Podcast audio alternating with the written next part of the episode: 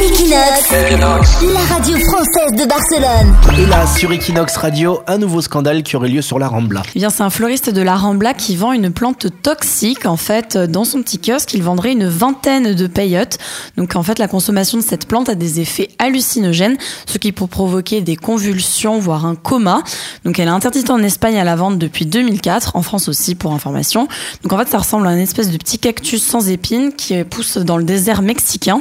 Donc, le président de l'ICAM, donc c'est la commission des drogues de Barcelone, a expliqué à Europa Press que cette plante, en fait, c'est comme de la cocaïne ou de l'héroïne et que ça procède d'un principe actif qui attaque l'esprit de celui qui la consomme. Mais en fait, il faut la, la renifler pour la consommer, comme si tu reniflais une rose. Alors non, en fait, ça se consomme sous forme de poudre ou d'infusion, apparemment. En tisane. Ah. Alors hein. c'est interdit, mais il y en a sur la Rambla. Bon, Mais peut-être ils plus la pour vendent longtemps. en, en tant que drogue ou ils l'ont pas Non. fait exprès Je pense en tant que plante, euh, comme un joli cactus, en fait. D'accord. Sauf que ce cactus n'est pas comme les autres. Bon bah méfiez-vous si vous avez un cactus à la fenêtre chez vous à Barcelone, ça peut être de la coque.